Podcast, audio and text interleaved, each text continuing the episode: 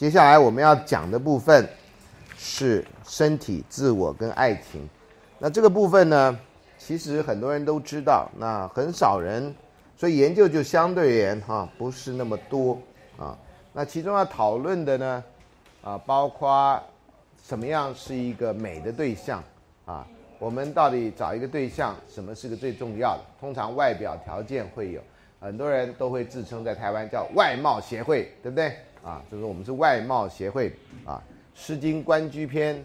啊，《诗经》的这个第一篇叫做“关关雎鸠，在河之洲，窈窕淑女，君子好逑。”“窈窕”这两个字，古代的注解，“窈”就是面貌漂亮，“窕”是心里心地善良，叫心美。古人就这样解释啊，所以呃，这个标准啊，就是古代就立下来。孔子说：“贤贤易色。”贤贤易色，有人解释说，这个要喜欢贤人，不要跟那个色胚子在一块。呃，有人说上下文看起来应该是指你挑选老婆，啊，特别这都是对男人在说的，所以你挑选老婆不应该以老婆的美貌为你考虑的标准，应该以她的德为考虑的标准啊。所以古代一直强调这个啊。那在谈身体、自我爱情的时候，一个呃相关的概念就是我们在日常生活人跟人的互动，其实是出自于我们所扮演的角色。我们的角色都是因为对方跟我们的关系啊，呃，相对来决定。那我们跟一个人呢有一种角色，那跟一群人就会有一个角色组啊。今天像我在这里呢，现在上课是老师，等一下坐公车我就是个消费者，回到家我就是我妈妈的儿子，我太太的这个先生，我们家狗的主人，这都是我的角色，这是我的角色组啊。所以我在这里用主人的态度来对待你，就怪怪，你们就不是我家的狗，懂吗？啊。所以呢，这个人有时候会有一些角色冲突之处。角色冲突就是说，这个角色组的不同的东西要求对我是不一样。比如说，如果今天我太太要求我做什么，然后可是我现在要上课，请问我该怎么办？那大概就是请假。好，那如果我太太要求做什么，那我妈妈要求我做另外事情，那我该怎么办？啊，呃，这个各位都听过这个简单的两难游戏。如果你的太太，跟你的妈妈同时掉到水里，这讲过吗？讲过吗？啊好，那你该怎么办？我觉得有一次去一个单位演讲，那个我很少演讲，只有十只有十五分钟到半个钟头那种演讲。我说那你就问问题哈，就一个人马上问我说这个问题你该怎么办？这样啊，我上次讲过，我这次不讲了啊。好，那我应该做一个索引哈，所有的笑话在第几讲的第几分钟到第几分钟的时候啊，做一个这样索引哦。呃，那天我在昨天上课的时候，忽然间想到一个，我过去不是有有这个上课的时候有讲过，我开课的时候要求同学录一个十五分钟告白录音带嘛，啊，呃，我决定现在在那个我的粉丝页上征求十五分钟告白录音带这样，然后来让大家听完投票这样，说这样的告白你会被打动吗？所以各位如果有兴趣，可以录十五分钟 MP 三，然后传到我的。粉丝页上面，或者你有兴趣可以听别人怎么告白，啊，希望大家诚信为主，不要来，不要来搅局，不要来搞热闹，不要来，不要来这套。我都已经讲了，你就不要再不要再这种那个 one two three test，请一定要删掉，好不好？啊，不要浪费大家时间。好，另外角色组相对就是因为你在社会上有某种地位或某种身份，有时候 status 也翻成身份啊。那镜中自我，就是我们在社会学认为自我不是一个你跟人家没关系的自我，好像弗洛伊德会说人有自我、本我、超我这样哈。我们社会学通常都不是这样看的，我们觉得自我呢都是跟别人互动产生的。你在别人互动过程里面呢，心里其实有很复杂的过程。比如你今天来上课，你要穿什么样的衣服？那你觉得穿这样的衣服，别人会对你有什么评价？所以你就该就考虑要怎么样这样哈，像这样的复杂的过程啊。那其实，在社社会学里面，就像你照镜子一样啊，照镜子一样，照镜子调整调整自己的外貌，调整自己的这个行动啊，这叫 looking glass self。那也有一个说法，就是另外就是自我其实跟他人的互动产生，所以有个 self 跟 other 的问题啊，the other 的问题。那在爱情的自我跟这个呃自我跟爱情就有这个部分，那这部分被谈论到的真的非常的少啊，因为呢。你不谈恋爱，你就少了一个恋爱的自我的这个身份。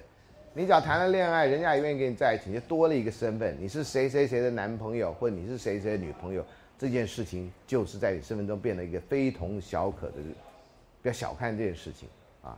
那我们先慢慢讲下去。另外呢，我们一般日常生活会讲到自我，也会讲到自己。社会学里面啊，心理学好像也差不多，很少用到自己，大家都会用到自我。我最近看有一个人哈，研究荣格心理学，他讲自信，像佛教的说法，自己的自啊，呃，天命之谓性的那个性啊，你们现在所谓的 sex 像那样子的性，但这个台湾呃中国古代天命之谓性，性不是 sex 啊，绝对不是 sex。好，接下来就有几种理论了哈。那这几种理论有些书可以看得到。我这里说，有人是从生里面来看啊，你身体好，你身体不好，都会对你自我产生一个认同的一个那个。你假如是体育很好，你会觉得自己怎么样？你假如是面孔很好，人家会叫你帅哥。呃，那天还有人问我说：“老师，你这辈子有没有人叫过你帅哥？”就我就陷入非常长的思考。我想应该没有，不然我应该会记住，对不对？啊，他那人家都叫你什么？啊，早餐店老板哦，真的，你们记那么清楚，连我都忘了。等一下下课我问你们一下，早餐店老板叫我帅哥。就早餐店老板，娘看到每个男的都叫他帅哥，他每个女的叫他美女。哦，我有讲过被叫帅哥吗？没有，那就对，因为我没去过早餐店呐。我想什么时候我去早餐店呢？我自己都忘了，那我要自己要回去看录影带这样哈。说老师你在哪一台哪一次讲过？哦，早餐店老板娘都这样叫。他叫我帅哥会不会太怪？就像今天过马路，有人我戴着耳机也没注意听，然后终于过去了，才说孙老师。我说啊，哎啊，你要叫我帅哥，我根本就不知道你在叫我，对不对？帅哥他爸，那我可能回个头啊，你在叫谁呀？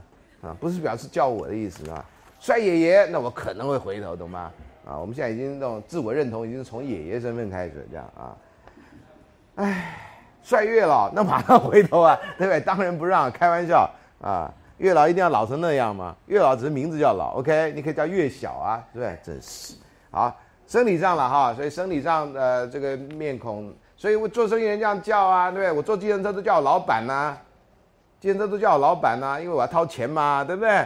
啊，有时候心情爽了，对不对？九十块就给他一百块，闷糟了这样哈。哇，那司机高兴到干脆再多送你一点，多多多走一段路这样哈。你给一百块的时候，呼，再往前开一百公尺这样啊。当然没有这样的司机了哈。啊，这个司机太白目，大家赚不到钱。记忆啦哈，呃，人的记忆是非常微妙的哈。我们我们因为大部分人都有记忆哈，而且记忆都无损，所以你不会觉得这是什么问题。哎，连续剧就喜欢拍那种失忆的，对不对？啊，出了一场车祸，然后忽然间在病床上啊醒过来了啊，你是谁？我在哪里？啊，我是中心啊。你是中心大学吗？我每次看到都觉得，哎，没有老这老梗啊，还蛮有用的。坦白说，那你会骂到臭头，你还继续看下去，看这梗还要怎么用？你真失忆了，你还能讲那么多话吗？啊，呃，反正我也没碰过真的失忆的人啊。我现在是慢慢记忆不好啊，记忆不好跟失忆不一样啊。像我有一顶帽子，有一天就掉了，我一顶黄色的帽子，完全不记得掉在哪里，家里也找不着。啊，然后说奇怪，我就是我某种程度是个很定点移动的人，那怎么？然后我一件衣服也不见，啊，帽子跟衣服不见，我想，我太太说那很简单嘛，就在小三家嘛，这样。我说那完了，我连小三住哪儿都不知道，都不记得了，这很惨呐。然后我太太说那你有小三吗？我说那更糟糕，我连有没有小三都不记得了，这样我就开始玩下去，这样。我太太说你很无聊。啊 有的时候就 play along，你知道吗？他既然讲了打蛇随棍上嘛，你既然讲我这记忆不好，就就继续玩下去嘛，嗯，啊，所以记忆很神秘哈，真的很神秘。呃，包括像我们现在，你到我年纪你就知道，我希望到我年纪有我那么不好的记忆啊，免得有时候尴尬。有人就说，哎呀，我认识你啊，这样我也不知道诈骗集团真的，我完全不记得，讲出人事实地物，我完全不记得。那高中同学或大学同学见面哈，小学同学见面，那大家讲一些彼此。不记得事情那就太多了，啊！我们前几年开始，这大概人生大概到台湾，好像五十几岁人开始就开始过这种同学会的日子，这是一个很奇妙的日子啊！你碰到一堆你完全不记得他，他完全不记得你，但是大家一起来参加同学会的人，啊！我不知道将来有没有这个机会，你们来参加什么？呃，爱情社会学第一次录影班的同学会，这样就你们呐，啊！然后为什么要办这同学会？你是第一次？我没见过你，我也没见过你。那我们那时候做什么？呢你谈谈半天，你就说哦，对不起，我走错教室，对不对？啊，很尴尬的呢啊。好，那这个记忆的问题哈，所以有些是记忆中，所以呢，谈恋爱失谈恋爱最美的地方就是记忆。其实失恋最美的地方也是那个记忆，但是因为记忆跟现实不符，谈恋爱的时候记忆跟现实是配合的。你想他，你觉得你们的好，哎，等一下还可以继续，等下中午晚上见了面吃饭啊，去看一看夜景，这还可以继续那美好的东西。恋爱的失恋的大问题是那个记忆的美好完全没有办法在现实中间再复制。所以很多人痛苦就在这里，可你不要忘掉，那此一时也彼一时也，啊，这是我们上次分析的 T 零的什么？所以那个记忆在记忆恋爱中间是个非常重要的事情。所以有一部好像是我不记得片名叫什么，那天同学有人也跟我提到，就是金凯瑞演的一个电影，他希望把他的女朋友从他记忆中消除掉，后来他发现错了，他要把它恢复，然后就演了一段这样的故事啊。所以你可以有机会可以去找电影来看，那当然有点象征性的手法了啊，啊。不可能会忘掉，同学啊，我已经说过 N 遍啊，不要忘掉，那就是你将来啊年老的时候这最最美的回忆之一啊。将来你的孙子或曾孙子问你说：“阿赵，阿你准谈恋爱哈，啊迄个这个人是伫倒位这样哈，啊伫天顶啦哈，啊我的两面要来跟伊见面啦这样哈，然后你就赫然尝试，怀着一抹神秘的微笑，对不对？这很蛮酷的嘛啊。好，另外心理上了哈。我们心理上也是，如果呢，我们大部分人的心理跟我们的生理大概都蛮一致的哈。比较大的问题，像我们上次说变性人啦啊，或者怎么样，心理上或者有创伤的人，总之是有秘密的人，不能够公开讲的，因为社会上会不接受的，或者你不想让人家用别的身份看你的，像这样的人，那像这样的人呢，在跟人家互动的时候，都有一个区域是不能碰的，有东西是不讲的。所以你越看社会生活中间呢，越不爱讲话的人，他大概都是有很多秘密的人。要不然就是他口拙，啊，要不然都是有秘密的人啊。那现在大家尊重对方的隐私权，当然没什么事情你就别问，你就别问啊。像我们这种年纪的人，从来都不问人家的婚姻状况，这问的尴尬呀，啊，问的尴尬啊，人家不讲就千万不要问。第二，互动啊，从互动中来的。有时候你可能自己觉得自己是个大帅哥，可是你旁边人没有人认为你帅，除了你自己以外。啊，所以你只好跟镜子交朋友，怎么样？魔镜魔镜，我帅吧？啊，这样，啊，为什么要这样子呢？我现在不懂，这手势是为什么？为什么要摆在这里？不摆在这里，都一样嘛，就转个角度嘛，蛮顺的，对不对？那为什么这样就是 loser 呢？我也我也不懂，啊，有很多奇怪的事情啊。另外团体了哈，看你所属的团体，你是台湾大学的学生的一员，哈。那像前几天校校庆的时候发生那个事情，那人家都会问你啊。我当老师我就被，今天被问，昨天也被问啊，都下课私下来问我啊。啊，我也不公开发表对这件事情的看法，这对我来讲这已经司空见惯了，没什么好说的啊。那同学有很多人有很大的困惑啊，那就会来问我。那我外面人也是一样啊啊，哎，你们学校怎么发生这种事情啊？那愿意问我都表示都不知道我的立场，才愿意问我嘛，对不对？如果知道我的立场，大家要不然就破口大骂，要不然就支持我嘛。你做得好啊，你台大之光啊，这样啊。假如他们支持我做，我假如站在某一边，你你这样做，你还是老师吗？你台大就你们这些老师把这台大搞成这样，那有立场的人，有时候人家马上就知道啊。像我的立场非常不明显啊，我也不希望太明显在这件事情上面。我觉得啊，我个人是希望我这一生啊，要尽量追求大家所共同有的特点。追求和的部分，不要追求分的部分。我不知道我能做到多少。教爱情社会学，不管蓝绿的；你教政治社会学，可能就要分蓝绿了，懂吗？我教爱情社不用分蓝绿啊，我连我连性别我都不分呢，是和啊，什么人来都行啊。啊，所以我们要我们在大学里面学东西，如果不能够学把大家联合在一起，创造共同的幸福，要找的就这样分分分分分，他是我讨厌的人，他是该死掉的人。我就不知道你上大学是干什么？大学是来教仇恨的吗？啊，我我非常自觉的告诉各位同学，我觉得在大学教的绝对不能是仇恨，学校教的一定是博爱的东西，人类才有存活下去，而且是不分国籍、不分什么的。那我们不能学到这个，人类的灾难不知道何时会停止，所以我小小的心愿。我开这个，我开幽默社会学，全部都是教你合的事情，不教你分的事情。我当然会告诉你，这里面有黑暗面，所以我们上次有教偏差行为。我不是那么拿衣服说没有黑暗面，但是我们要追求的是大家最大的共同点，这个我们大家才能存活下去。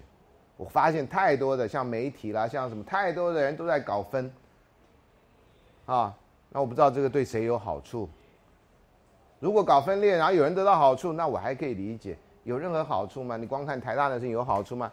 台大文学院的事情没盖起来有好处吗？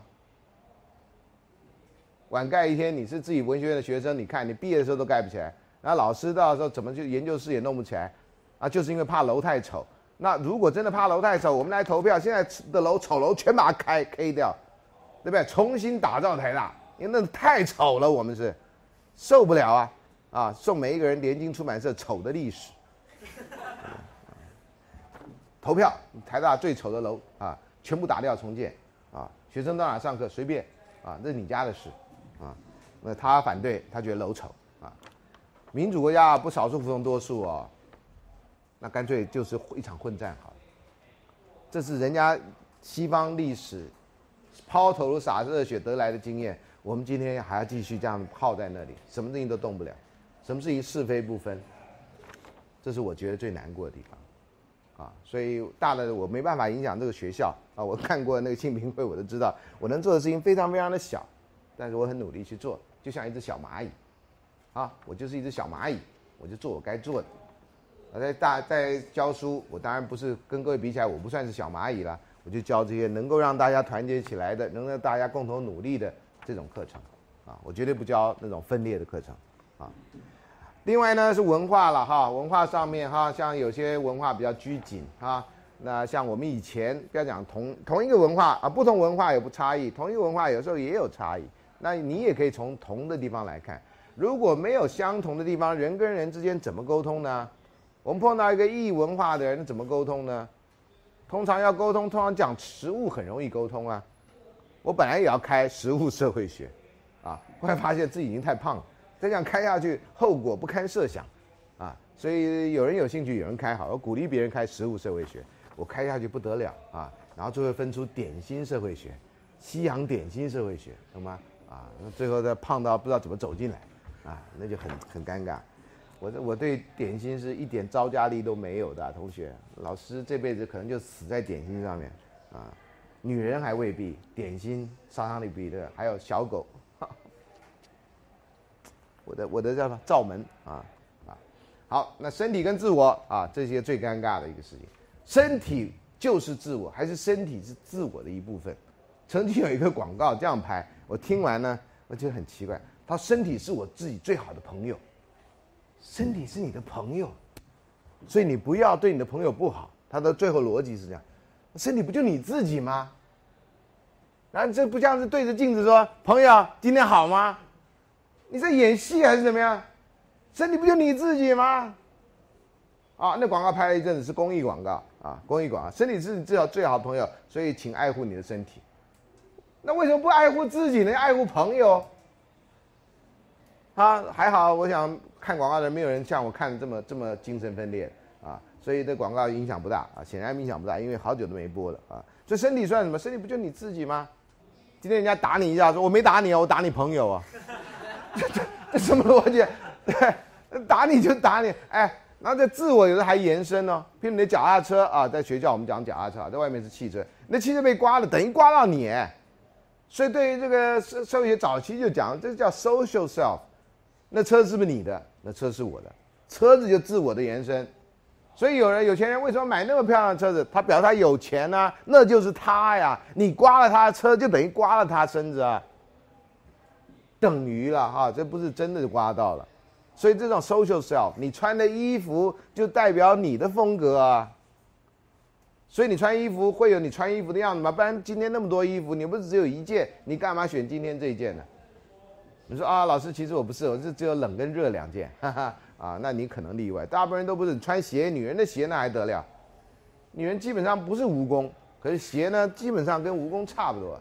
需要那么多鞋，男人的鞋就很少，相对而言，相对而言，啊，那包包就更不用讲了，包包就是跟女人的关系是神秘到不行的事情，我都不知道精神分析要怎么解释这个事情，男人对包包就无所谓，男人就是口袋的问题。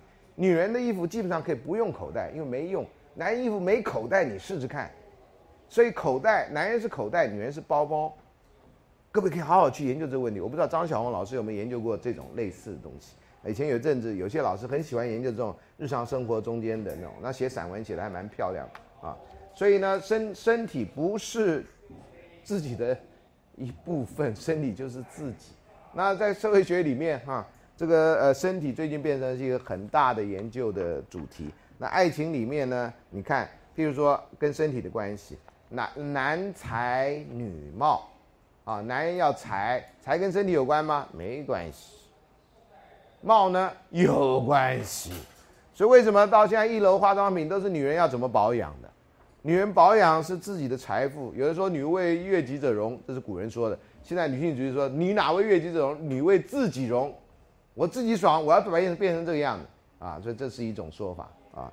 那这个啊，所以女人为什么要男男才女貌？为什么不是男貌女才？如果男人貌太好，大家都认为他做的是另外一个行业，这是双重标准呢。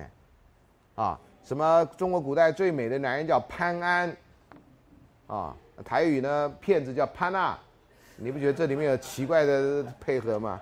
啊？然后男人太漂亮，他觉得这个人大概是以前就是戏子、薄情，啊，反正怎么样怎么样，就是可能就丑男人对于漂亮男人的一个一个一个刻板印象。另外，漂亮的人都是善良的人，这是在美国的我看到研究里面经常出现的一个一个印象，啊，呃，在动漫里面我也看过一次。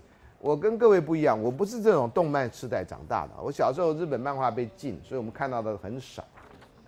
我有一次当老师以后，看那个樱桃小丸子，啊，樱桃小丸子很可怜的一个小孩啊，永远被牵在一个时空里面，三年级从来没有毕业过，对不对？啊，三年二班已经过了三百六十五天，他都还在三年二班。樱桃小丸子有一集我刚好看到，他去好像去找他外婆，还找谁？就坐车到一个地方，然后他不知道路，然后就要去问路。结果呢，他在路上看到一个很丑的一个姐姐，那画的真的好丑，比美环还丑啊，丑到毙的那种，很丑啊。然后他就要去问路，结果有一好对，有一个很丑的跟一个很漂亮的两个那个姐姐走过来，他就自己呢，我要问那个呃漂亮的姐姐，她会告诉我路，这样哈，就就忽然间自己就这样子，然后就去问那个漂亮姐姐，漂亮姐姐说。我不知道耶，啊，然后那个很丑就说，那你就往前面走，再转两个弯就到了，这样。啊，樱桃小孩就觉得好倒霉啊，怎么被这种丑姐姐告诉路呢？这样，我就就就看到这么一个故事，我我不知道你们有没有人看到，所以哎，连问路你都觉得漂亮的人会告诉你比较正确，然后那个丑的人会告诉你比较差，你觉得这什么逻辑呢？那小学三年级就算了。啊，那我们男生要问路，找一个漂亮美眉，那那你的意图很清楚嘛，对不对？啊，那如果没有别人的，那你意图也很清楚嘛。所以除了这个相信漂亮的人是善良的人之外，另外一个想法就是刻板印象，就是漂亮的人心眼都是不好的，漂亮人都是坏人啊。那在西方有所谓蛇蝎美人的这种说法啊 f a m fatal”。然后在中国有祸水红颜的说法啊，呃，甚至有这种祸水红颜史官啊，呃，祸水红颜史官，就是呢，呃，什么夏商朝亡了是因为谁啊？包呃，商朝不是褒姒，商朝是妹喜，妲己是不是？反正就是这夏朝是妲己，然后哪一是妹喜，然后哪一个你们是上网去查好了，反正周朝呢是褒姒，对。啊，然后到了明朝怎么亡的呢？陈圆圆，啊，啊，然后这个反正啊都可以无限的都可以找到一个女人啊，这来来来当这个罪魁祸首啊，那这个都是刻板印象啊，有人是这样没错，但是呢不是美的人也有人这样，但你就不会认为那跟他的美貌外貌有关系这样的哈。那另外呢还有一百二十五页这里哈，男生到底是喜欢年轻的女生还是郎男才女貌现象？这个有演化论的解释啊，三不五时在新闻中出现了这种男女差别很大，特别是男大女小。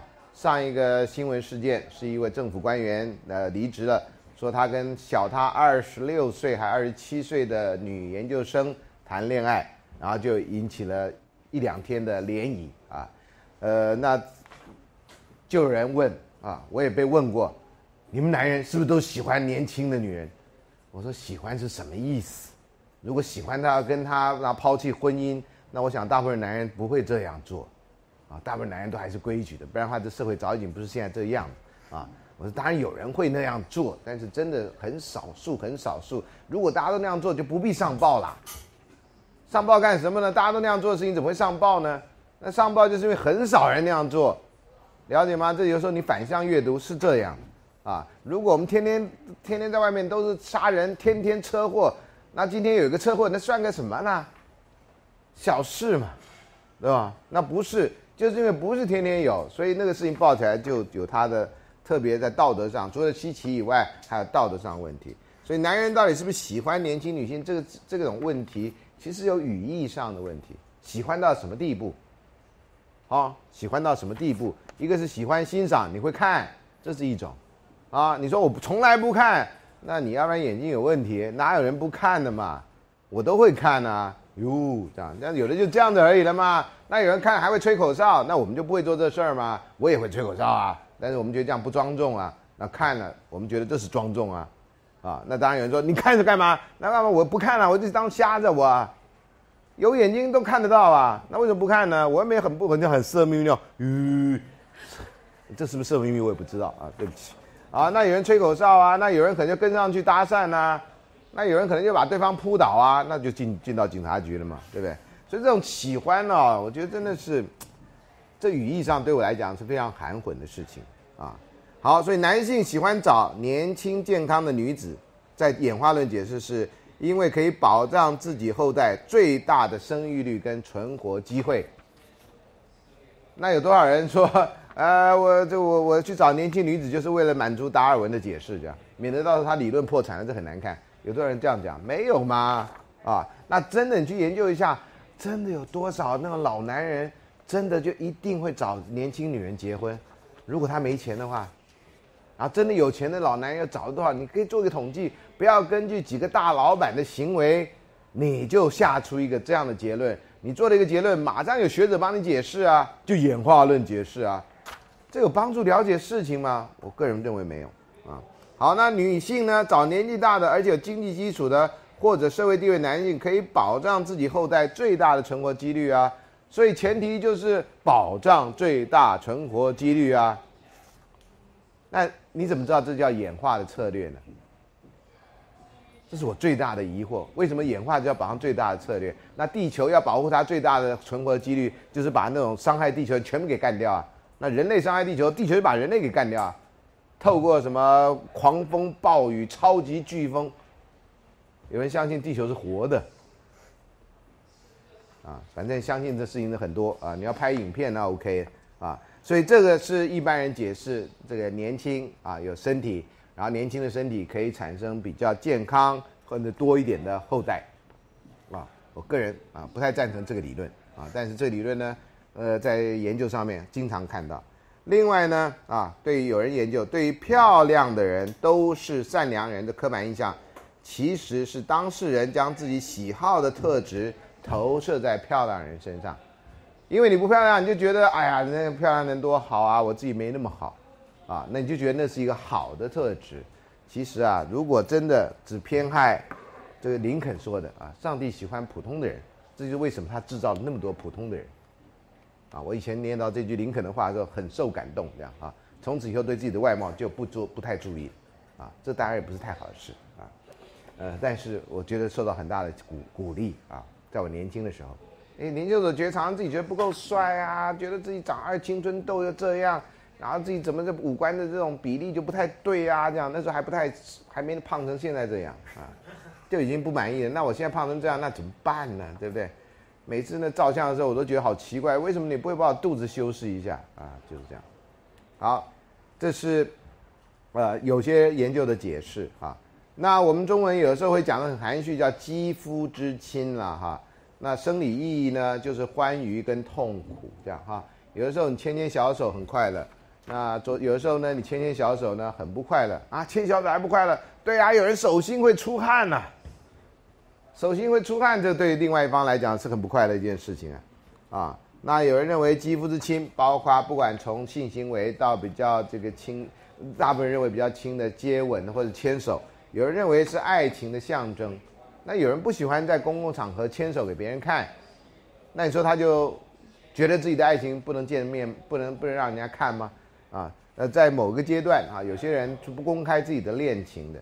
那有人认为这一定有什么会要隐瞒的，有人会尊重对方，说这就是他的习惯，OK 的啊，所以这就不同的，光一件事情就有不同的看法。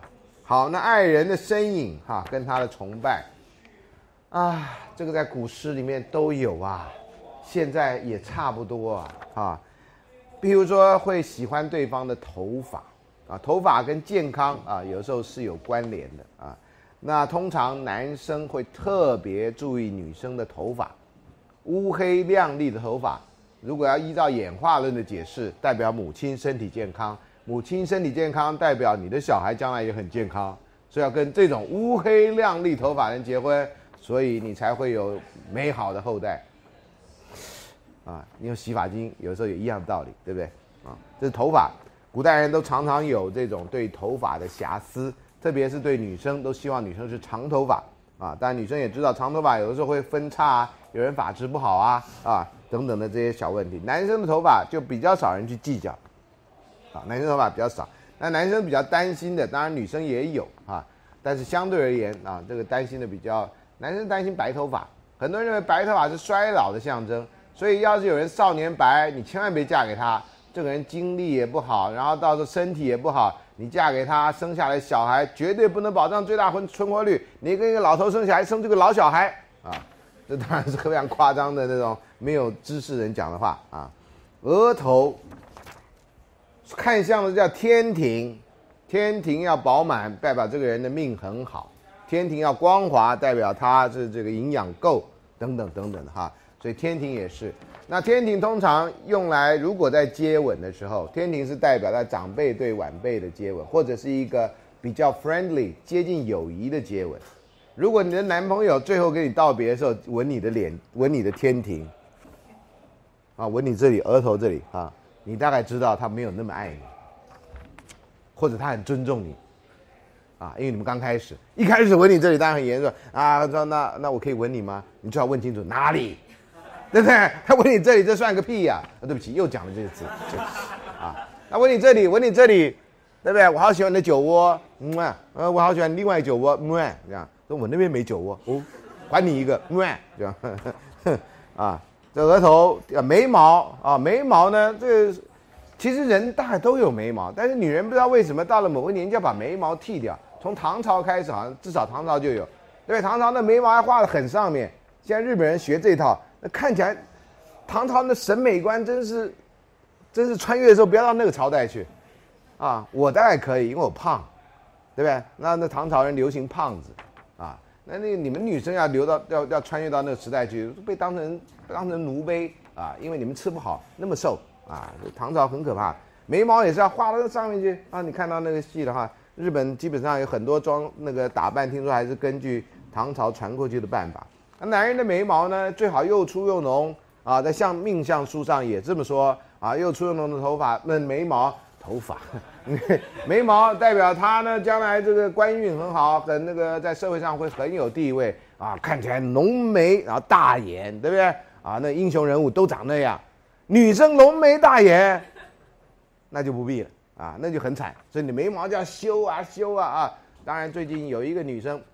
她爸爸是演这这歌星的，叫 Phil Collins 的女儿叫 Lily Collins，演那个白另外一个白雪公主，所有人看那部电影就就愣在那里，就看这个女孩的眉毛怎么那么粗黑，啊，那个变成她的另外一个。其实我看到她其他照片好像还没这样，但是不知道那个白雪那个白雪公主就特别特别的眉毛啊，跟一般的白雪公主不太一样啊，是黑眉白雪公主，啊，就像那个妈祖有湄洲妈祖有黑面的跟粉红面的啊。将来白雪公主也可可能分那么多类型，眼睛啦，眼睛一般都被认为是灵魂之窗，眼睛是认为最不会撒谎的一个器官，所以外国电影里面常常有，你如果要跟对方摊牌或者跟对方讲你的心事，说 Look me in my eye and tell me，看着我眼睛告诉我，特别在分手的时候，你说你不爱我，你只敢只要你敢看着我眼睛告诉我说你不爱我，我就真的相信你不爱我。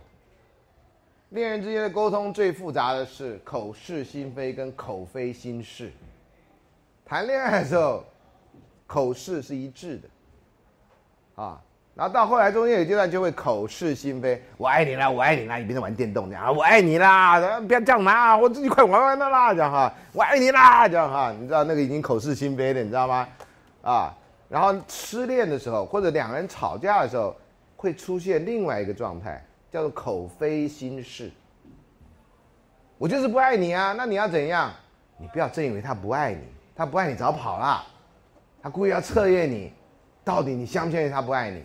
我就是不爱你啊，对不对？我觉得你不爱我，这都是故意撒娇，你知道吗？你觉得这时候你的那个对话就应该是，哎呦哪有不爱你，爱你呢爱你呢，这样听起来又很怪啊，不知道为什么啊？反正啊，这是口是心非口非心事，所以呢，你要怎么确定对方讲的是实情？测谎器当然是一点，但是带着测谎器在街上走很奇怪。啊，他通常最传统的方法就是看着眼睛讲话，像蓝牙传输一样，就是你看着对方眼睛。所以谈恋爱，你看，其实那人不讲话都在传达情意，靠着手握着手，靠着眼睛，靠着肩膀，靠着整个身体在传达我们是一对恋人，我爱你的这个意思。通常到了中间开始吵架，开始分要准备要分手的时候，言语就越来越多，身体的语言就越来越越趋越来越远。谈恋爱的时候坐得很近，要分手的时候越坐越远，远到一个人跟人一般的距离。你可以注意观察，啊，也有机会也可以观察自己，也可以观察别人。所以身体语言其实代表很多很多很细微的意思。眼睛，哈，所以你真的要对方相信你讲的话，你可以用你真诚的眼神跟他对谈，啊，那要不然就是比赛谁先眨眼啊，那是另外一个游戏啊。另外两颊啊，两个脸颊啊，两个脸颊，那个吻脸颊通常是一个礼貌的象征，并不代表太多的深厚的情谊。我们有时候对小朋友啦，哈，会吻脸颊，会对吻这个额头啊，对那个礼貌的人的欧洲人，特别是欧洲人哈，吻脸颊有吻一次的，有吻两次，有吻三次的，啊，吻脸颊啊，那个都要做出声音来的。其实靠到脸颊，并没有吻到，啊，并没有吻到啊。那这个鼻子啦，啊。鼻子呢，当然也是一个呃特别的器官。那有很多很奇怪的想法。我们当兵的时候，有人认为鼻子跟男性生殖器，鼻子就是男性的外露生殖器官。我到现在为止没懂是为什么啊？就有一堆那种长官发明了一堆理论这样啊。那我就不讲了啊，因为这堂课不讲这个。就很多人很奇怪，相信鼻子啊，相信鼻子。那大部分呢，现在人的觉得要漂亮的鼻子都是什么？鼻翼这边非常的小，有人做手术把鼻翼变小。那我们大部分因为不同的文、不同的种族的人，就有一些简单的生理上特质。那鼻翼小，大概西方人容易，东方人都不太容易。你看那黑人的鼻翼都都比较朝天嘛，啊，那台湾的最朝天的人好像是彭恰恰嘛，啊，他 大家都每次都开他玩笑，他也就被开玩笑嘛，哈，说哎呀靠，在什么以前许孝顺还是谁开他玩笑？啊，好像说，哎，你在彭家旁边，你常常会觉得空气不够这样哈，因为都被他吸走了这样哈，这当然是太夸张的说法了啊，那效果了啊，鼻子、嘴唇啦，我们接吻都接吻在嘴唇上啦，有谁吻在鼻子上？万一有鼻头粉刺，那不很恶心吗？啊，然后万一鼻头粉刺很明显，你不觉得像在吃草莓吗？啊，这 anyway 啊，所以我有时候有些奇怪的联想这样哈，所以嘴唇啦哈，我们他那呃最近因为安杰一下球衣的关系。好像丰厚的嘴唇变成是一种性感的象征，就很多人去做，做的就很不自然，啊，以前没有人要那种嘴唇，都要嘴唇很薄，特别是女生，嘴唇要很薄才代表她这个女生的嘴唇是美的，嘴要小。那审美观常常会变，安吉丽娜·裘丽出来就把这个改变，啊，可她也出来很久才改变，啊，才改变，啊，变成那个是一个一个呢，耳朵啦，啊。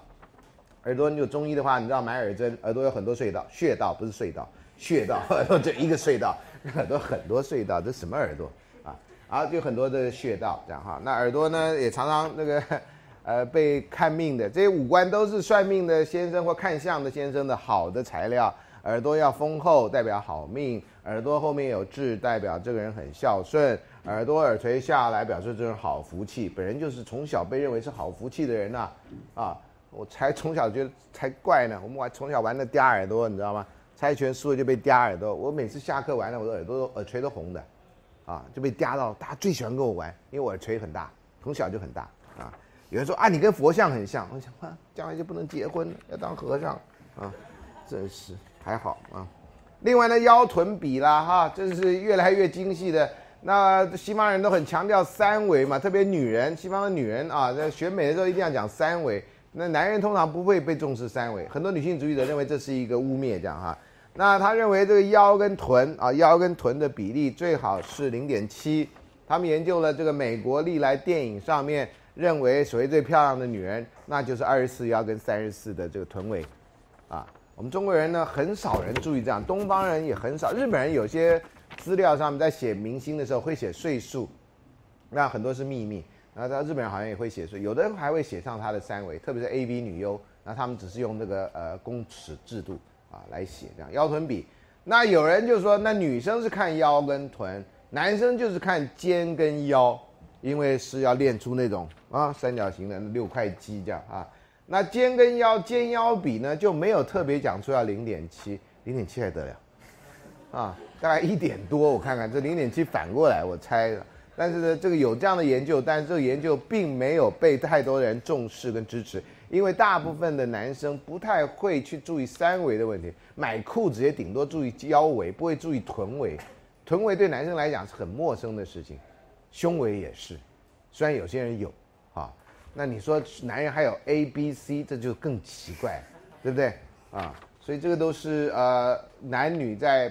身体的一些测量上面，或者在社会观感上面，呃，有不同的地方，这样哈。我们大大部分人比较重视女人的身体，在这种爱情或者在在社会上的意义。男人身体相对而言啊，相对这样而言是比较不重视。身高跟体重啊，身高跟体重呢，那现在流行你们瘦嘛，所以要流行减肥。所以各位女同学的身材，在我那时代都是营养不良的象征。我们那时候。没有什么太胖的同学，第一方面营养也不太好，但，就是正正常健康，没什么饮食，没什么乱七八糟的什么这个什么什么青蛙撞奶啊、呆呆奶啊、陈山顶啊什么之类的，那都没这种东西，所以我们的生活相对而言比较健康一点。你们现在东西很多啊，所以你们就开始要减肥啊，这也是我不知道到你们到我这年纪的时候，下面的人在干嘛？啊，已经都竹竿人了，还变成什么筷子人？啊？我就不知道啊，这个世界有时候变化到很奇怪。那我们通常会希望啊，大家期测会期待男生要比女生高，啊，如果女生比男生高，这好像就陷入一个视觉上的困局。我就曾经问过很多人，为什么男生比女生高？他说好看。我说那女生比男生高不也好看吗？反正一个高一个矮就好看嘛，不是吗？啊，说照相好看。我说照相反正不照到脚，你可以摆椅子啊，你可以站在台阶上啊。这不都可以可以处理的问题吗？啊，以前有一个呃，有有有两一个男女高音跟一个男高音啊，唱这个伯恩斯坦的《西城故事》，男的实在太矮了啊，Jose Carreras，女的实在太高了，Tiri t e k a n a w a 后来他们就靠着这个，就就他就不照下半身，就靠着那种小鸟依人的样子，照出一张浪漫照。其实女的比男的高太多，高大太多，那男的看起来太小只了。我觉得男的可能穿戴上的假发，女的把它再变变一变，可能比较像，就就故意要找成这样的，就是男的要变。那时候季星吉到中国大陆访问，季星的太太比他高一个头啊，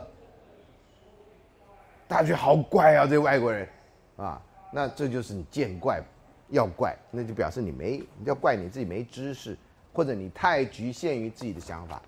不过这个高的这个对高女生高个子女生的压力真的很大。我认识很高个子女生，啊，老师我找不到男朋友啊，我长那么高。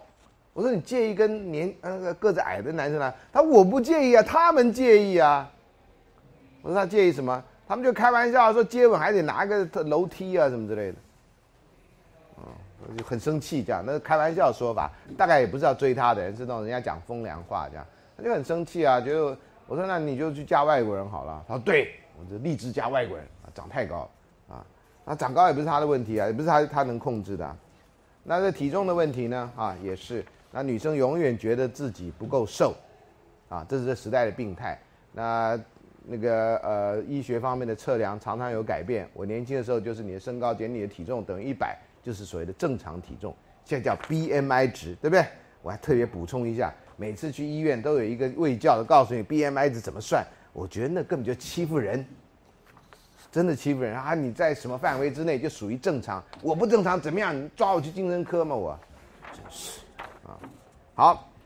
另外跟身体大家有关的哈，大概就照片跟照相。在手机发明以后啊，哇，这照相方便到不行。大头贴发明，那真的是一个伟大的发明。很多情侣就开始照那种浪漫的不行不行的照片。那到后来手机发明，就大家就开始这样照相啦。以前那个照相机都很远呐，你不可能自己照相，自己照相还要那个摆时间啊啊，冲过来这样啊，咔嚓一声这样的哈。那现在都改善很多，所以你会出现很多比较容易出现太多亲密的照片。而且呢，录影设备非常方便，所以你要不雅照啊什么，在两个人关系好的时候，那就是一个亲密的回忆；两个人关系不好的时候，那就是你的负担啊。所以这个照片有送照片啊，那通常两个人不认识，通常先看照片。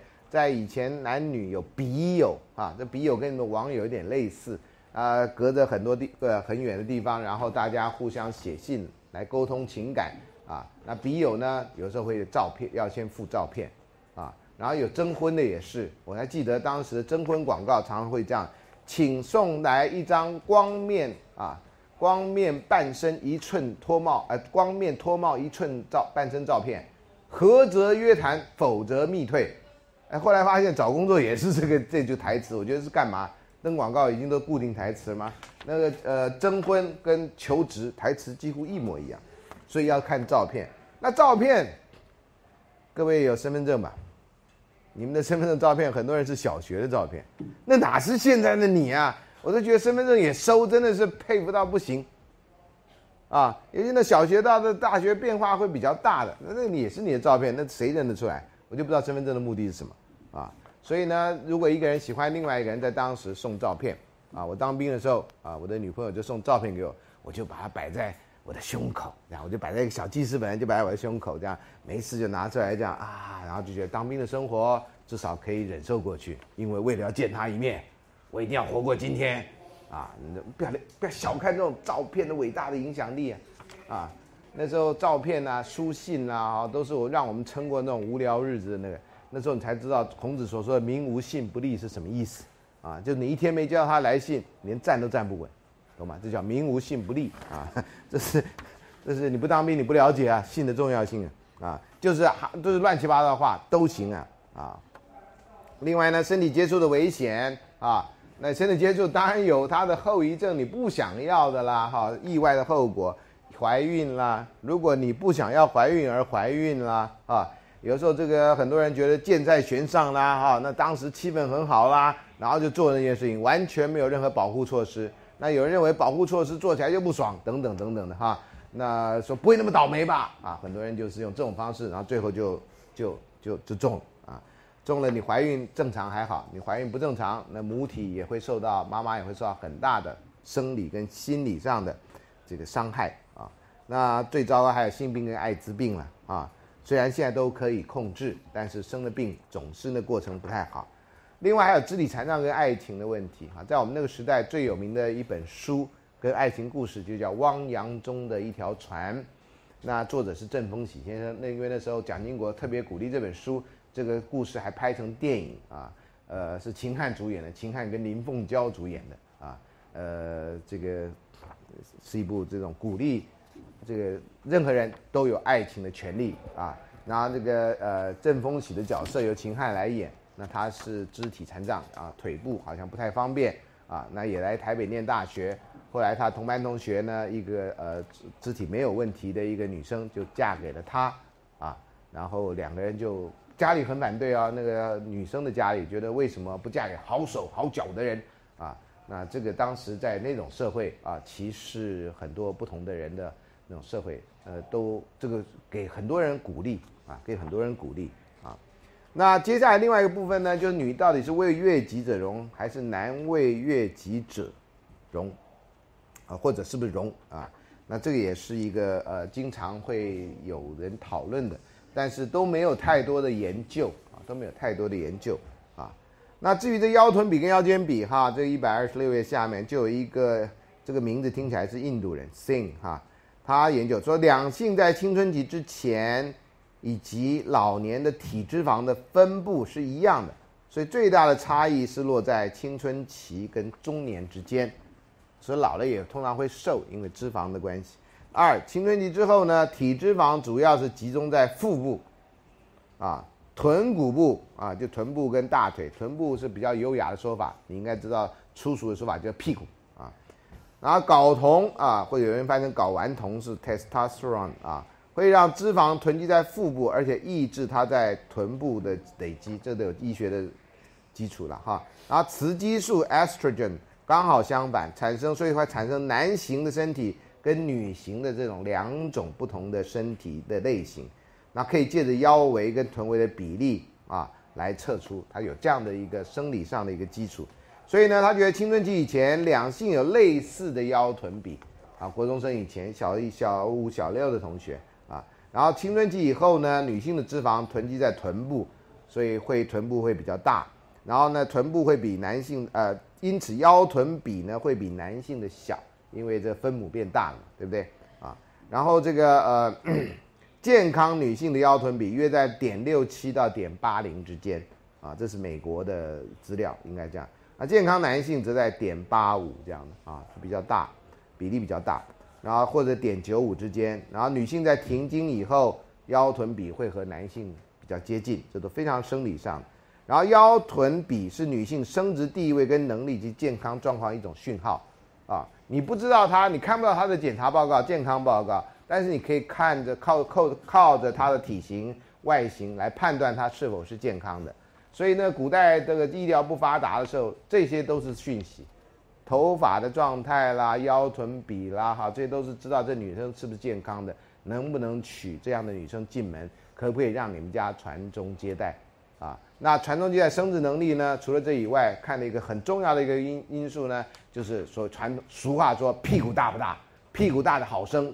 啊，骨盆比较大啊，现在那屁股小的呢，骨盆小，生产的时候可能会有困难，这确实有一点点跟现在科学的这个根据是有相关的，对吧？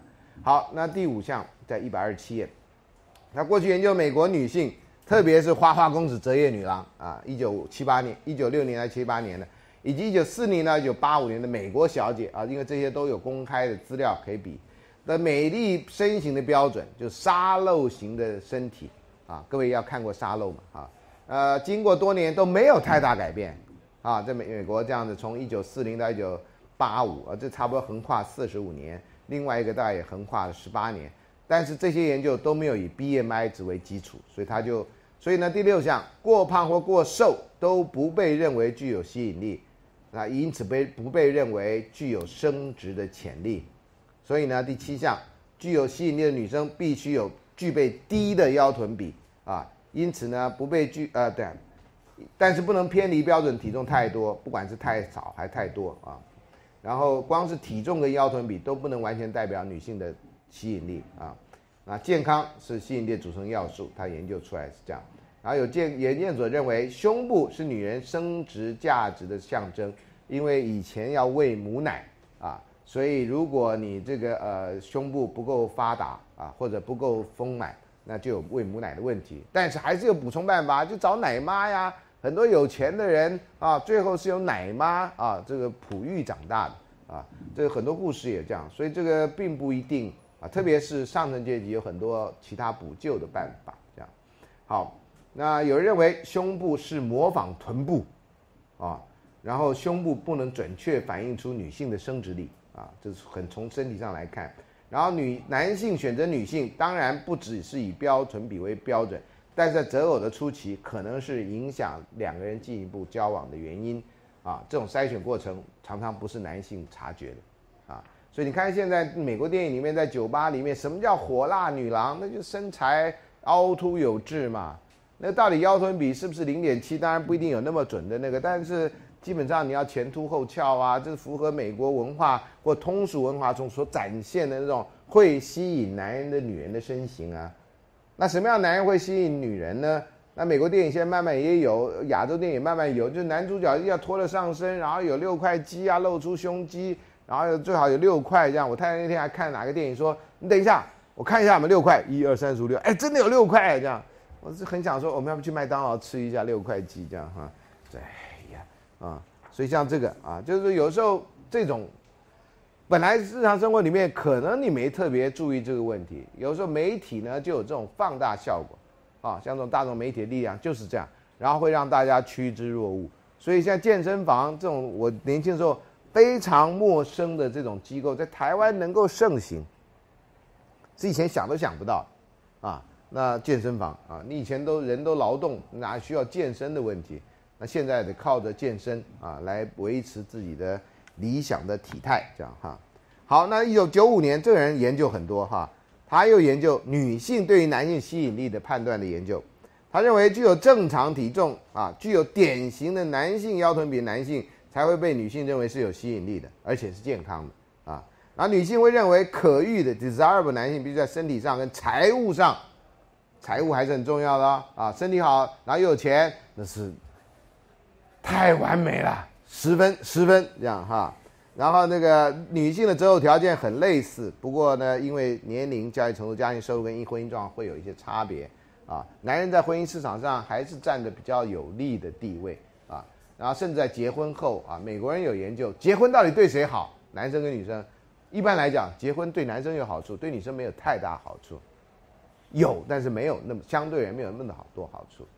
啊所以这个研究是非常符合一般人的印象，因为女女性在婚姻里面多多少少还是被赋予很多我们期待女性的角色，比如说啦，家庭的扫地该谁扫呢？其实扫地应该谁都可以扫嘛，有空的人就扫嘛。啊，觉得该女人扫，家事呢该女人做，饭呢该女人做，衣服都该女人做，男人干嘛？我在外面赚钱。好，那现在女人也在外面赚钱了，这不是平等了吗？那家事该谁做？不是两人协商一下就可以比较容易解决吗？啊！但是有人会觉得，哦，女人不做家事，那还叫女人吗？老师在念书的时候就结婚了啊！我结婚的时候没做事，我刚开始也有类似的想法。我想，女人不做家事还叫女人吗？我太太就说：“那男人不赚钱还叫男人吗？” 呵，一一下就中箭了，你知道吗？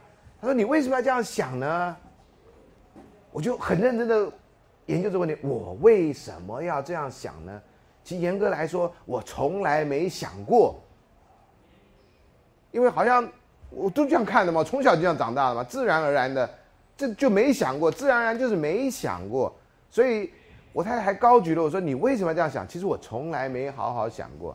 自从被棒喝以后，一想，对呀，为什么一定要那样呢？我现在也不赚钱，我还是男人呢，那为什么？我一定要认为男人有什么固定的角色，女人有什么固定角色？两个人的家就两个人协调吗？那时候也不住在台湾，人家也不会闲言闲语。那有一次我在美国念书的时候啊，开会碰到一些前辈学者，前辈学者中间休息的时候，就听到两个前辈学者在那聊天。他我妈最近从台湾来看我，啊，另外一个前辈学者说，那怎么样？呃，你妈还好吧？他说，哎呀，我妈看到我帮我我吃完饭我洗碗，我妈都落下泪来了。哎，别忘了，这人要比我大十几二十岁，你知道吗？我妈就觉得养个儿子，最后沦落到替媳妇洗碗，这好歹都媳妇该做的，啊。然后这个先生也很，也已经被这个现代化洗。他说：“妈，那个谁谁谁白天也去上班，他也很累了。我们在美国，这个家事是两个人共同来做的。那妈妈还是觉得你不要做，我来我来洗碗，我来洗，这样就要靠着岳母不。”对吗？婆婆洗碗来给媳妇压力，这样，啊，她觉得哎呀，真的是好痛苦，这样哈，还好你妈只来一个月，一个月后，反正你们怎么活就怎么活，这个月就听你妈的算了，啊，我的前辈觉得，现在大概没有什么太多人啊，这真的时代有进步。那早先真的男人就是女人就是要服侍男人的，男人有学问在外面很辛苦，回到家你就帮他拿拖鞋倒茶，报纸电视最好打开啊，然后最好还有捶捶。捶背的没捶背，买个按摩椅。老爷您辛苦啦。同学，这是大清王朝时代啊，那大家只有那种呃贝勒爷才有这种福气啊。现在没有人是这样啊，现在大也不需要这样啊。可是我我真的觉得很多人常常不知道自己活在哪一代，很多人都不知道自己穿越到的是中是民国时期啊，很多人还以为穿越穿越到大清了，那四爷那时代已经过去了，你再找另外一个 portal 穿到四爷那时代啊。好，那呃，另外的东西在哪？我看我跳的太快。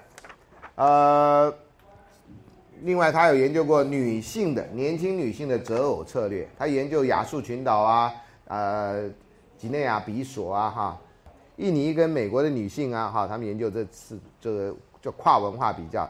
他发现不同的文化都认为正常体重之下较小腰臀比的女性有吸引力。我记得他的研究里面画了好几个图让你选，每个腰臀比不一样。你认为最美丽的人是什么样的类型？啊，然后就圈起来。那发现大部分的文化，不管是亚述的或者美国都是这样。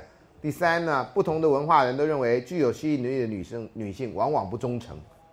太多人喜欢她，那漂亮女生哪会只喜欢你一个人？漂亮女生都跟你玩玩的。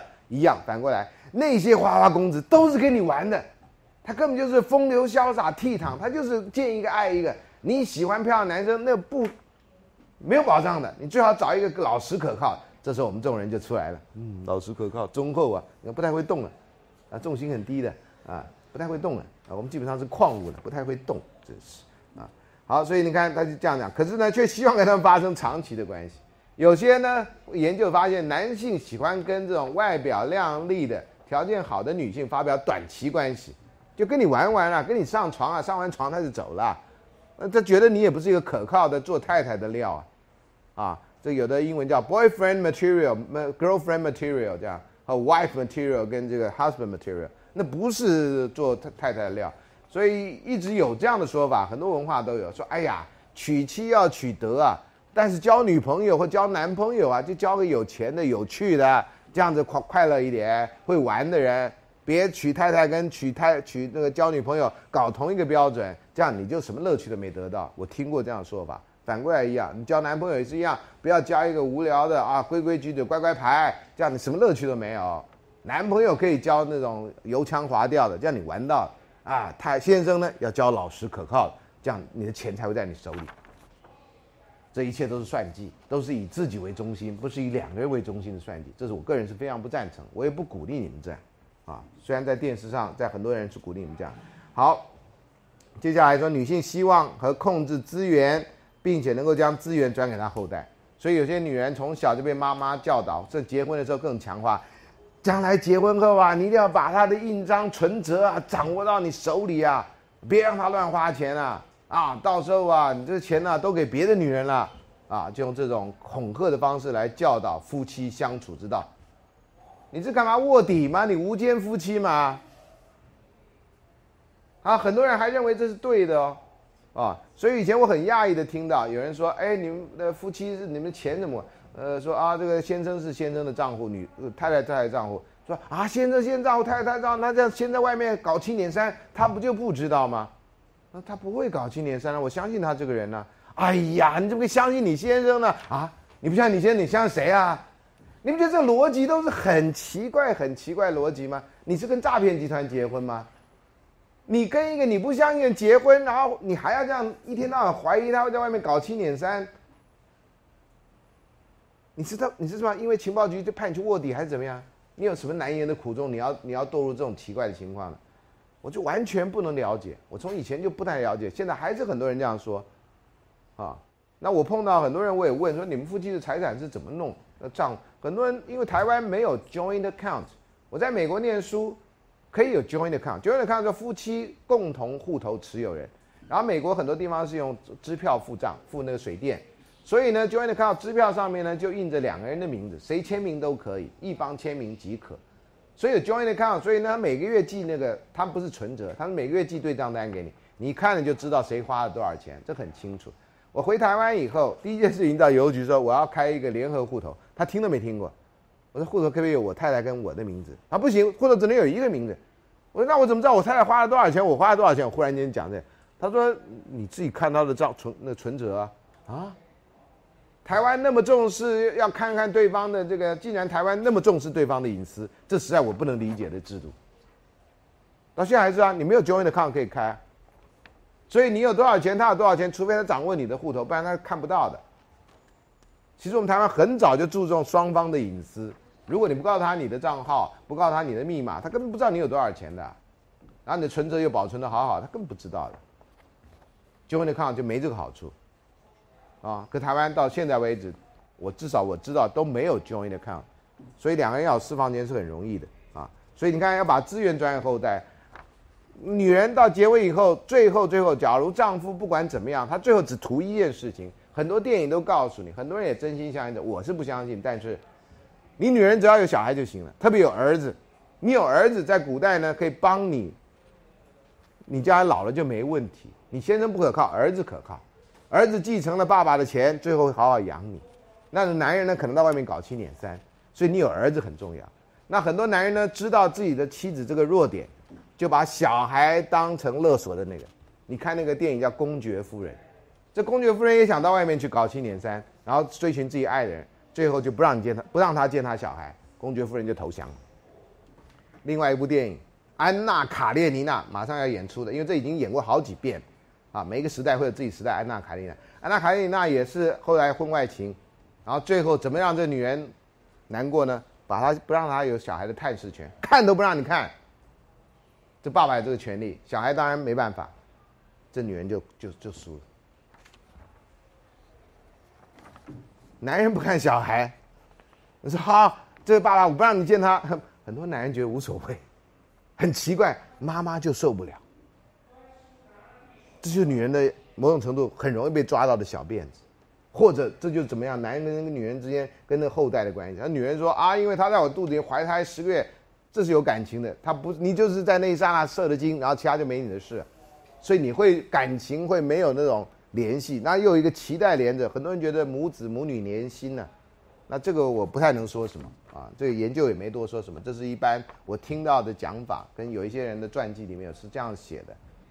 啊，我只是提醒你注意，有人是这样的，所以有些男人很狠，到现在就是让女人不能够见到他儿子，那这个那女人就你要什么你都他你都赢得了，所以很多女人呢，丈夫有关系没关系，啊，所以前一阵子我还看到，爸妈囧很大那个题目那个节目啊，刚好在讨论一个话题，就是女人呃妈妈是不是女人是不是有小孩就可以了，啊，我不我不太详细，因为我那天带我妈去医院。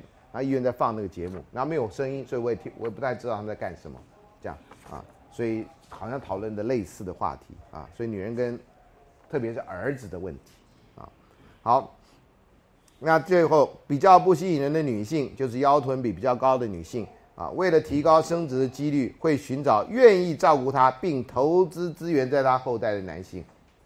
所以为什么女人啊，尤其什么电影明星到了这某个年纪了要结婚了，要找有钱的人，因为有钱可以保障他小孩的最大的资源。照这个解释，解释的完天衣无缝。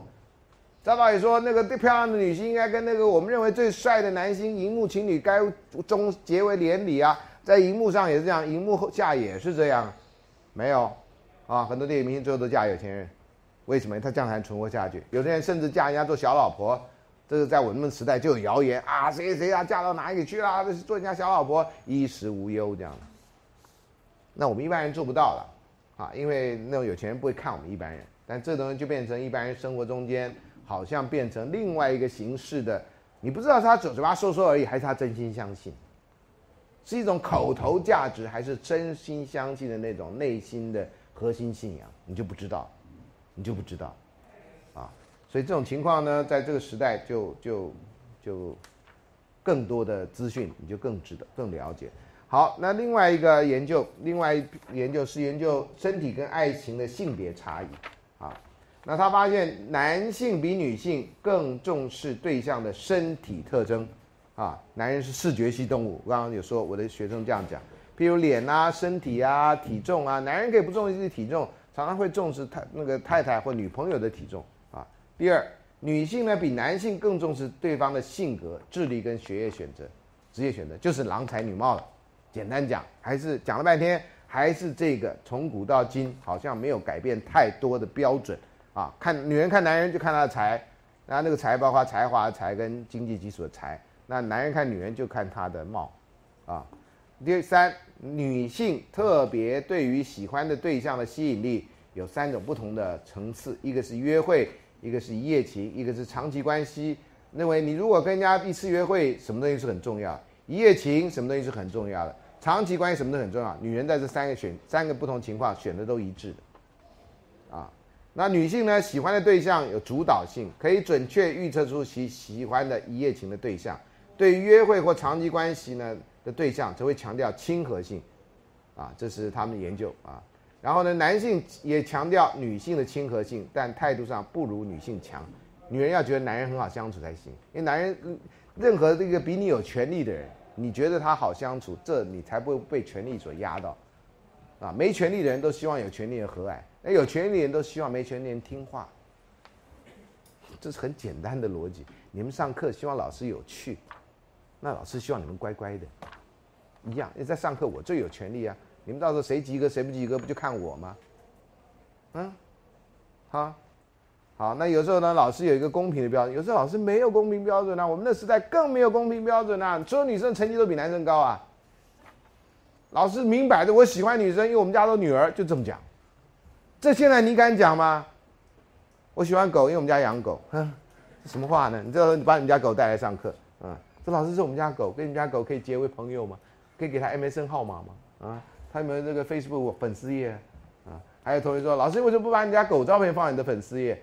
到时候我们家狗的粉丝比我多，那我我该怎么办？对不对？那我哭到不行啊！第七，女性觉得较小的腰间比的男性比较具有吸引力啊，腰间比了哈。但是也就是上半身呈 V 字形的男生啊，就是你不像孙老师一样啊，呈 B 字形啊，整个上半身 A B C 的 B 字形，它是 V 字形啊。然后呢，女性会以此标准来衡量一夜情的对象，但是不会把这标准用来衡量长期伴侣的关系。所以有时候你说这么漂亮女性怎么嫁给这么丑的男人？你只看到他丑，没看到他有钱啊？啊，那他不是一夜情，一夜情你当然找个找个帅哥啦，找个能力强的，呃，长期饭票那就随便了，啊，就随便了啊。这个有很有现实生活上的这个这个符对应性。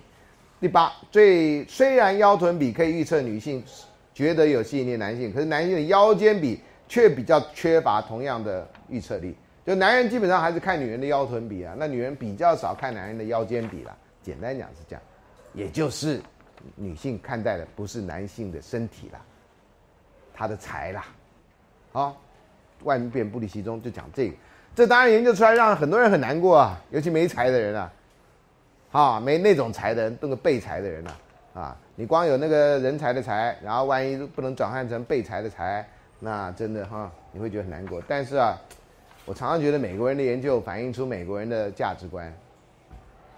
啊，那当然了，在日常生活里面，我们不是没有人，没有人不是不是他很多人都重视这种内在的核心价值啊。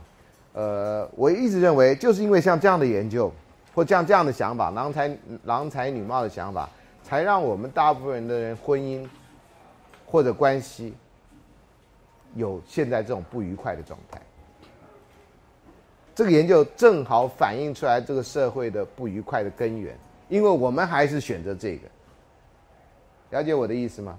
我们没有选择一个内在价值更重要的东西，不是那个财，而是那个两个人的平等对待跟共同奋斗，愿意去面对将来完全不可测的环境。